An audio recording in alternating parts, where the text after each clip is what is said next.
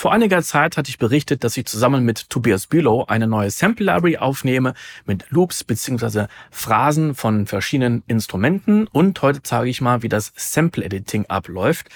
Und wir sehen nochmal ganz kurz, welches Instrument das eigentlich ist. Hier haben wir die Handpan. Dahinter sehen wir das Boot Monochord. Das werden wir gleich auch noch sehen und hören. Aber jetzt haben wir erstmal die Handpan und wir gucken und hören mal ganz kurz in die Originalaufnahmen rein. Und das war jetzt, was wir jetzt hören, das ist der Ton von der Kamera.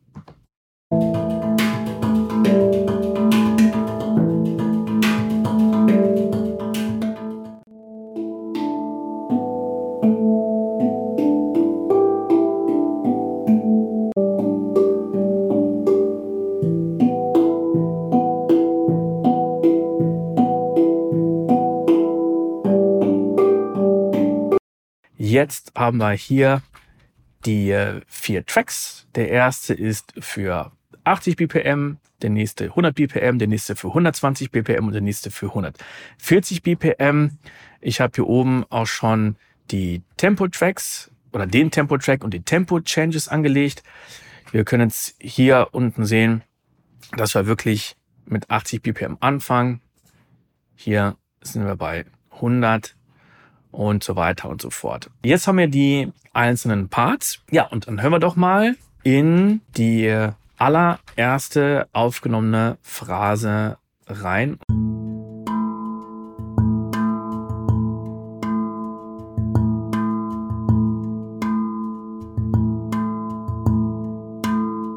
Mein Bestreben war es, dass wir nicht eine Phrase haben, sondern zwei.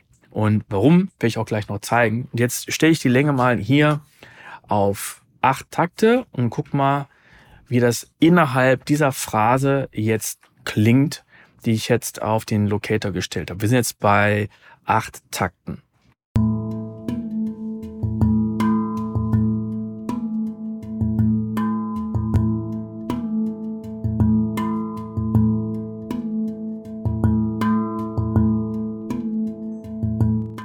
Jetzt nehmen wir uns das mal raus. Wahrscheinlich werde ich gleich noch ein, zwei Sachen verschieben, aber ich schnibbel mal hier mir etwas weg. Und vorne und hinten wird auch weggeschnitten. Und jetzt habe ich hier meine acht Takte. Und jetzt haben wir gehört, wenn ich jetzt diesen Loop mache, dann knackt es, wenn das Ende des Loops erreicht wird und ich wieder nach vorne gehe. Ich zeige das nochmal.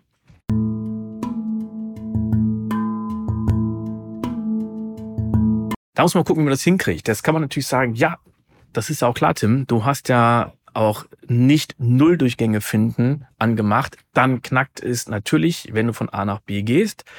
Aber wenn ich diese Funktion jetzt aktivieren würde, dann wäre der Loop nicht genau acht Takte lang, sondern ein bisschen mehr, ein bisschen weniger. Und wenn man dann diesen Loop in die DAW reinzieht, wäre das auch nicht so toll. Da gibt's gleich einen Trick. Man kann noch was anderes probieren, nämlich, dass ich hier ein Fade-Out mache und Fade-In. Und äh, wollen wir mal gucken, ob das hilft.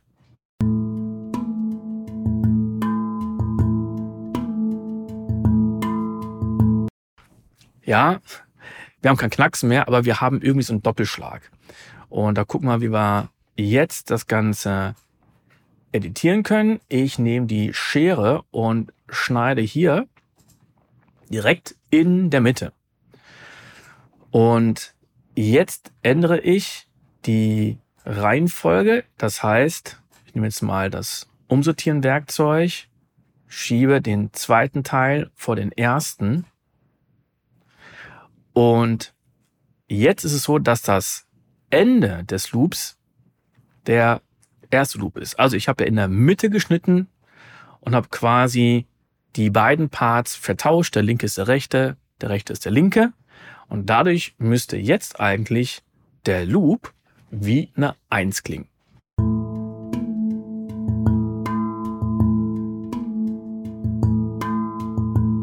Ja, wunderbar. Der Loop stimmt. Und jetzt hören wir uns mal den Übergang an, der jetzt in der Mitte ist, weil jetzt diese Knackserstelle ja nur verschoben wurde und zwar in die Mitte.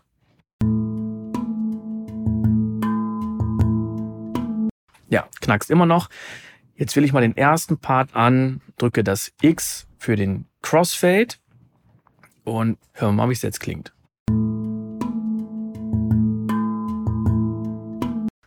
Immer noch nicht wirklich gut weil wir immer noch diesen Doppelschlag haben.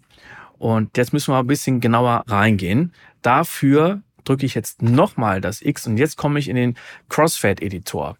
Das ist der Crossfade-Editor Innuendo, der seit Version 12 jetzt auch in Cubase ist. Also der ist wesentlich größer, übersichtlicher. Ja, und jetzt können wir sehen, die beiden Schläge kommen direkt übereinander, aber eben nicht direkt, sondern ja, der eine kommt hier ein, einen Ticken zu früh. Und jetzt wollen wir mal gucken, ob es einfach funktioniert, dass ich den kompletten Fade einfach mal ein bisschen verschiebe. Und wir nehmen hier nicht die konstante Amplitude, sondern die konstante Leistung beim Fade. Ja, mal gucken, wie das jetzt klingt.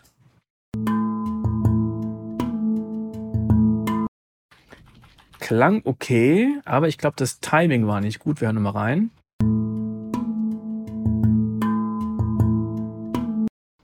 Ja, das hängt ein bisschen. Und deswegen mache ich einfach folgendes. Ich verschiebe das Ganze jetzt nach rechts, sodass wir den Crossfade nicht so machen, dass der Originalanschlag vom noch ersten Track weg ist, so dass wir wir haben vom folgenden Track ja den Anschlag gehört. Jetzt drehe ich das Ganze um. Ich schiebe den Fade ein bisschen weiter nach rechts. Und wir gucken, wie das ist, wenn ich das bis zum nächsten Schlag mache.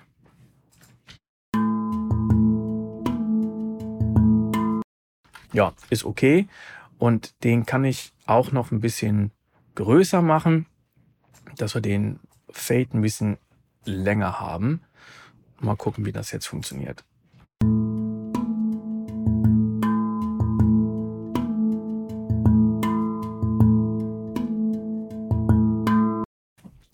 Wunderbar. Wir gucken mal, ob wir hier eine Stelle finden, die vom Timing noch etwas angepasst werden kann.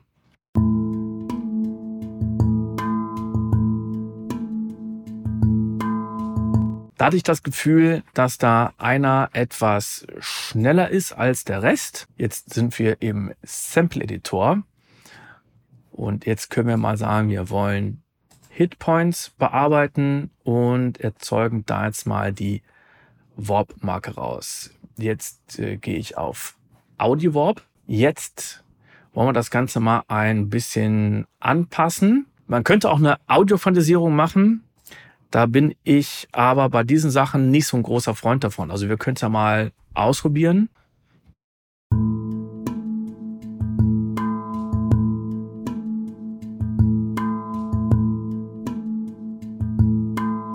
Ja, klingt ganz gut.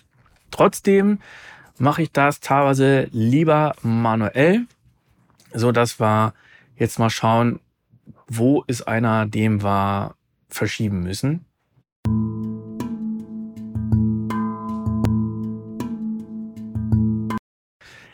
Das ist dieser hier. Und ich wähle jetzt Free Warp an und der sitzt eigentlich ganz okay. Aber ich glaube, ich muss den, der davor ist, ein bisschen verziehen. Und den hier ein bisschen. Ja, guck mal, wie das jetzt klingt.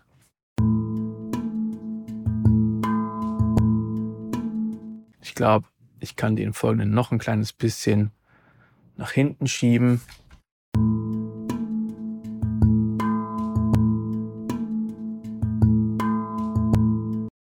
So finde ich den gut. Das hat jetzt immer noch geknackt, weil ich den Loop nur auf einen Takt gesetzt hatte. Und wenn ich das Ganze jetzt mal wieder laufen lasse und mache das in den acht Takten, dann sollten wir jetzt einen fantastischen Loop haben.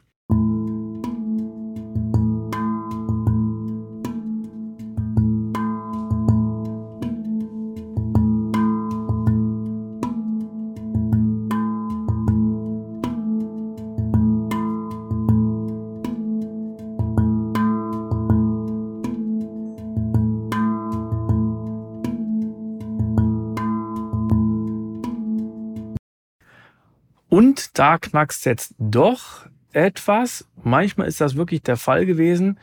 Und dann hilft dir wirklich einen kleinen Fade-In, kleinen Fade-Out. Mal gucken, ob es jetzt weg ist. Ja, und schon ist es wirklich weg.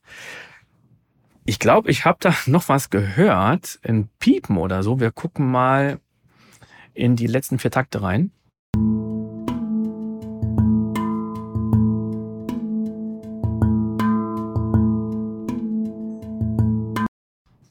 Da war es doch. Wir haben die letzten zwei Takte rein. Also da ist ein Piepen gewesen, klingt wie von einer Uhr oder so. Und bei sowas schicke ich das File dann entweder in Isotop RX9 Contact, nicht äh, Contact, Connect, ähm, also über RX9 Connect schicke ich das Ganze dann in AX9 und dann wird das Ganze da bearbeitet. Kann ich auch mal zeigen. Das heißt, ich würde mir jetzt nur die Stelle rauspicken. Jetzt habe ich gerade ein bisschen zu viel gemacht. Wenden wir das mal und schicken das Ganze so. Das Ganze mache ich über einen Key-Command, der ich mir programmiert habe. Der steuert direkt Connect an. Und Jetzt wird nur das Ganze hier aufgemacht und jetzt könnte ich die Uhr rausfiltern. Wir gucken, ob wir das hier sehen können. Ja, also hier können wir wirklich ganz gut sehen, dass da die Uhr ist. Entweder ich editiere das hier raus oder ich nehme diesen Takt und tausche den durch einen anderen aus. Und jetzt habe ich ja gesagt, ah, wir nehmen mal mehr von diesen äh, Loops wir nehmen zwei, die acht Takte lang sind und ich kreiere jetzt mal schnell einen anderen Loop und warum soll man überhaupt so viel machen? Ganz einfach, weil man dann den einen Loop nach links legen kann und den anderen nach rechts. Ich mache das jetzt mal. So. Das heißt, Links haben wir das.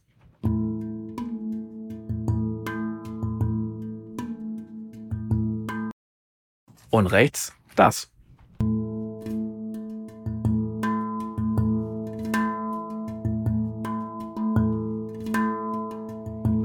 Lustigerweise ist das noch eine andere Variante, weil wir da noch diese Brüm, ähm, drin haben, diese Flames. Aber der eine Part ist nur links, der andere rechts und jetzt lasse ich das mal beides gleichzeitig laufen.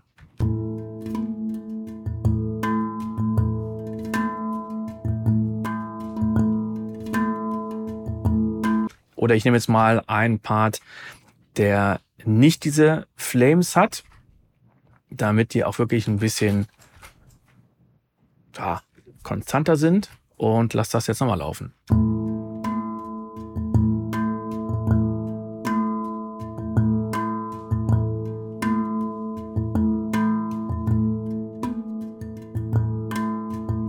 Und jetzt mal nur den einen den wir gerade im Original hatten und der wird jetzt nochmal aufgenommen. Das sind übrigens Stereoaufnahmen, also ein Mikrofon links und ein rechts. Äh, eins rechts ist also auch völlig ausreichend.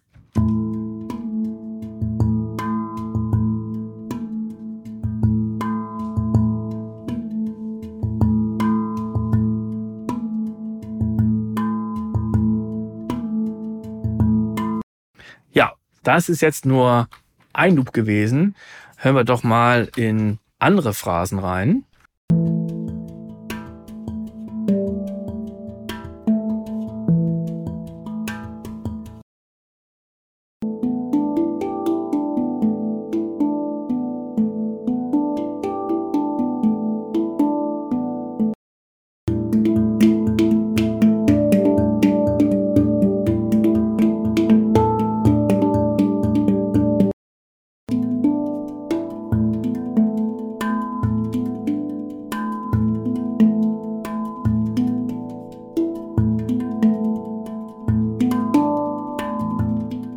Das war ein kleiner Einblick in das Sample Editing bzw. Kreieren einer neuen Sample Library mit Phrasen in vier verschiedenen Tempi.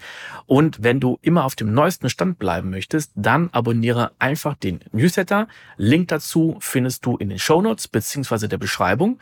Und wenn wir neue Samples erstellt haben, dann bekommst du als Newsletter-Abonnent auch ein kostenloses Sample oder vielleicht auch mal mehrere. Und wenn du weitere Fragen oder Anregungen hast, dann schreib mir doch einfach. Bis zum nächsten Mal. Ciao.